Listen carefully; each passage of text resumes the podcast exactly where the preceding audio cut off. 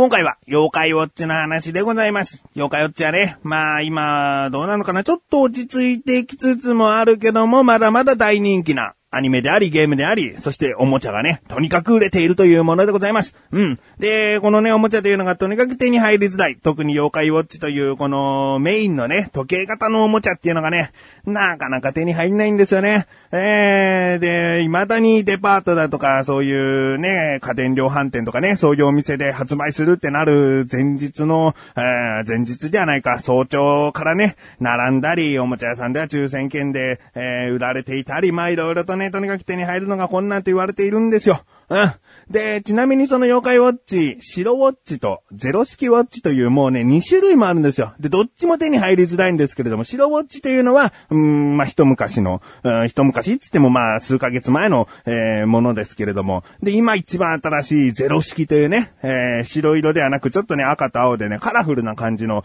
ウォッチなんですけれどもね、こちらの方がまた、新しく7月頃にね、発売されて、あー手に入りづらいというものでございます。うん。で、まあね、妖怪ウォッチというものは、えー普通にね、おもちゃ屋さんとか家電量販店で売ってたりしますけれども、妖怪ウォッチタウンというね、妖怪ウォッチ専門店、妖怪ウォッチのグッズだけを売っているお店というのが世の中にあるんですね。えー、じゃあここに行きゃ、まあ買えるんじゃねえかとね、まあ思う方もいるかもしれない。ですがね、ここの妖怪タウンというのは、すごーく混雑して、もう大変なパニックを起こしてしまったわけです。ですから、来店するにあたって抽選に式になったんですね。抽選で当たらなければお店に行くことができないと。いうお店になってしまいました。えー最初はですね、東京駅にできていたんですね。で、期間限定だったのかな。あ一旦東京駅のその妖怪タウンというお店はなくなり、そしてダイバーシティというお台場に新しくできたんですね。で、もう一店舗、オアシス21店というね、えこちら自分はあまりピンとこないんですけれども、名古屋にあるんですかね。名古屋の東区にあるらしいです。で、このオアシス21店というね、オアシス21かな、えー、?21 店ですね。えーこちらの、えー二つの、えーお店でしか、えー世の中に、まあ、日本に存在しないわけです。ね、世界に存在しないわけですよ。で、確かこの番組でも話したかもしれないんですけれども、東京駅にできた妖怪タウン、ちょっと前の妖怪タウンに、実はうちは当選しておりまして、ね。で、そこに行って、その幼稚園のお友達に、その白ウォッチを買ってあげることができた。うちはもう白ウォッチは持ってたんだけれども、まあ、白ウォッチがまだ買えるということで買って幼稚園のお友達にあげたんですよ。ね。まあ、うちとしてはメダルだとかね、そういった他の買い物もできて、とても満足したということだったんですよ。で、今回、そのお台場と、まあ、名古屋にも、えーお店があるということなんですけれども、そのお台場店にですね、またまた神さんがですね、当選したんですよ。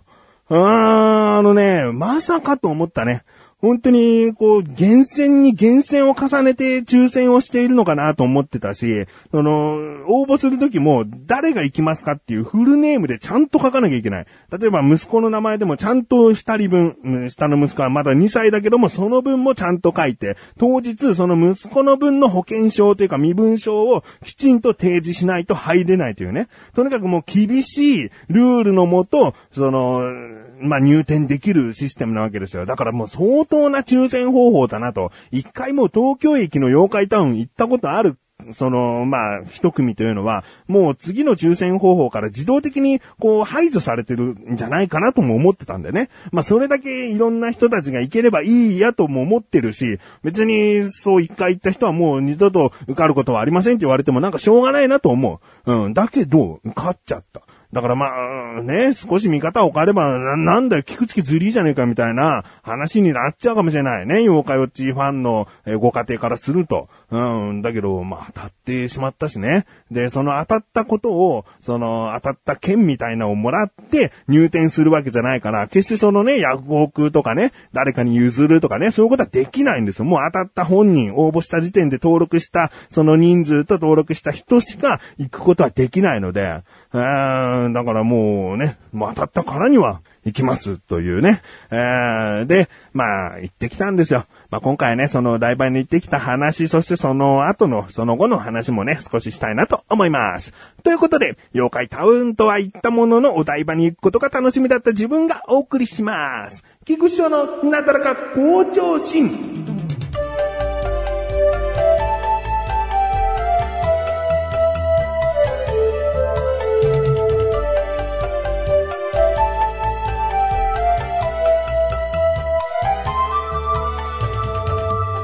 でですね、当選はしたものの、時間というのがね、また決められてるわけですよ。何時の、えー、何番目の組で当選しましたってもう強制的に時間も決められちゃうので。で、ちなみに東京駅で、えー、受かった時っていうのは、夜の8時か9時ぐらいだったんですよ。だからもう下の子2歳ですから、あんまりね、連れ、連れて行きたくないなっていうかね、連れて行くとまあ疲れちゃうな、みたいな、夜遅い時間ってどうなのっていうね、あことはちょっと思ってたんですよ。その、なんつうの、応募するときにはね、えー、下の息子の名前も書いて、年も書くんですよ、2歳ってね。それなのにも、関わらずですよ。ね。なんか、その一番最後の夜の組に当選させるかっていうね。なんかもう本当に自動で選んでるんだなと。ある意味、こう、平等に自動でポンポンポンポンってこう、なんか当選されていくんじゃないかなと、自分は思ってますけどね。えー、で、まあ、お台場。今回はですね、時間が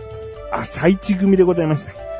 もうなんなのこのピンからキリぐらいのこの、1か10かみたいな、真ん中のお昼ぐらいにしてくれるとね、午前中の11時ぐらいに出発してみたいな、なんかゆっくりこう出発できるんだけども、朝一っていうね、で、この時間っていうのが、まあ朝一とはいえでも9時半なわけですよ。10時開店なんだけども、準備とかその説明があるから、9時半にお店の前に行かなきゃいけないんですね。で、も9時半っていうのはね、うちからすると、だいたい、まあ、多めに見てですよ。多めに見て、えー、2時間前ぐらいには出発しときたいなと。うん、電車の乗り継ぎ間違えちゃうとかね、なんかいろいろとこうあるかもしれないから、だからまあ2時間前には出発しようみたいなこととなるとですよ。まあ7時半ですわね。えー、でもまあ、もう少し余裕を持っていきたいと。うん、家族でお台場っていうのは初めてだったし、その、電車で行くんだけども、電車乗って、えー、また電車を乗り継ぐよりも途中でバスを乗った方が安く行けるとかね。じゃあこのバスはどこで、えー、降りて、どこを歩いていけばダイバーシティに行けるのかっていう、そういう自信はなかったので、やっぱり早めに着きたいわけですね。えー、だから7時ぐらいにですね、もう家を出て、で、出発しましたと。ああ、もうね、この8月の後半といえどもね、夏休みといえどもですよ。もう朝の通勤ラッシュど真ん中でしたからね。えー、上の子の5歳はまあ、我慢しなさいって言えばね、もう我慢してぎゅうぎゅう詰めの中、えー、なんとかこう、耐えれるんだけどもね、下の子が怖くてね、泣いたら泣き止まない時ってやっぱありますからね、2歳ですからね。えー、だけどもしょっぱなからもう、お母さんのね、えー、抱っこ紐で抱っこさせてですね、自分はもうカートも持ってるわけですよ。だから荷物も一人迷惑だな、邪魔になってるなと思いつつですね、えー、まあそんなぎゅうぎゅう詰めの満員電車に乗って、行ったわけですよ。もうこういうことがあるんだから、その妖怪タウンの抽選方法、なんか小さい子を当選させた場合はもう昼間とか夕方とかそういう時間帯にしてほしいなとつくづく思いましたけどね。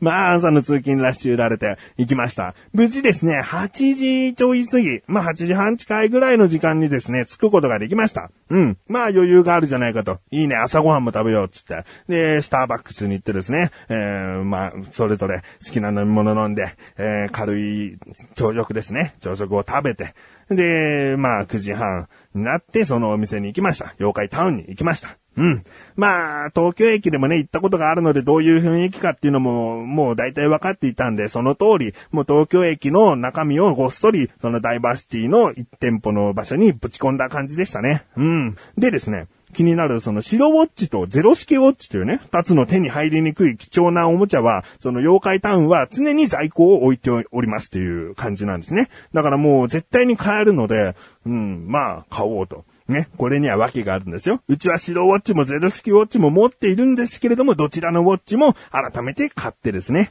で、好きなメダル、欲しいメダルのパックも買ってですね。えー、そのショップ限定のものも買ったりですね。えー、満足しましたね。うん。その後はまあ、お台場を楽しむという意味で、やっぱり今、お台場新大陸というね、フジテレビさんのそうイベントがありますので、その、めちゃイケ、めちゃめちゃイケてるの、その、なんか、空き地というね、イベントの会場に行ったりですね。あとは、その、フジテレビの球体、ね、シンボル的な丸い、フジテレビの建物の中に埋まっている丸い展望台があるんですけれども、そこにも初めて自分は行きましてね、えー、息子たちもまあそこに行くよっていうところは嬉しかったみたいだけども、いざ入るとそこなのかという実感は多分なかったかな。あでも景色はまあまあ良かったので、えー、いろいろとね、テレビで見たものが、えー、ここにあるみたいな感じで、息子も楽しんで、えー、良かったなと思っております。うん。で、もう全然ね、お台場っつうのはあれだね。まだまだ楽しめる場所がいっぱいあった。うーん、あの、やっぱり朝一からこう、お台場に行って、帰りは8時ぐらいに出たのかな？お台場を。うん。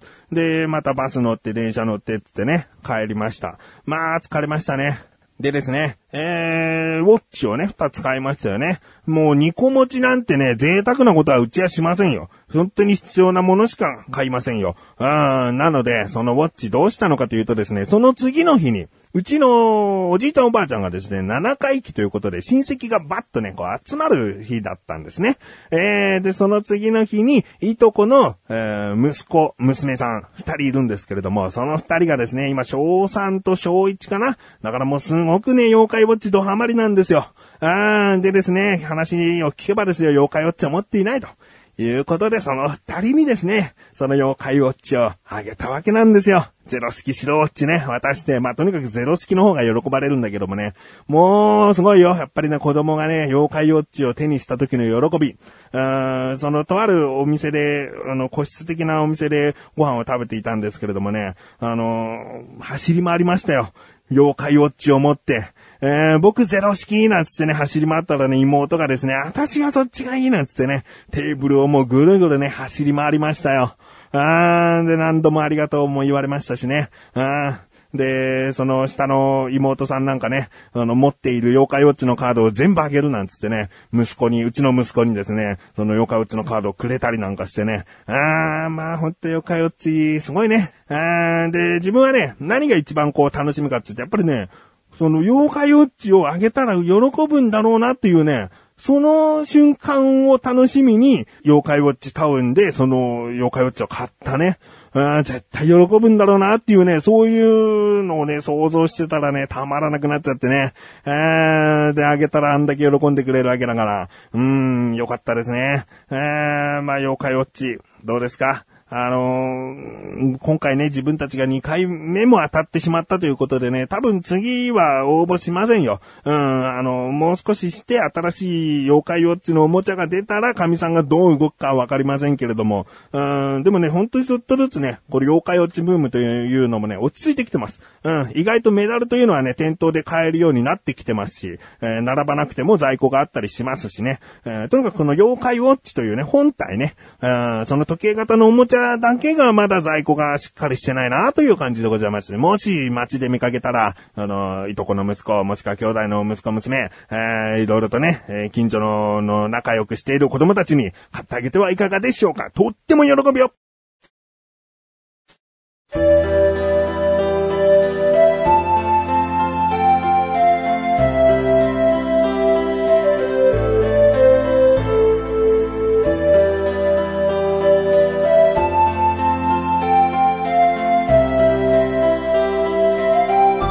エンディングです。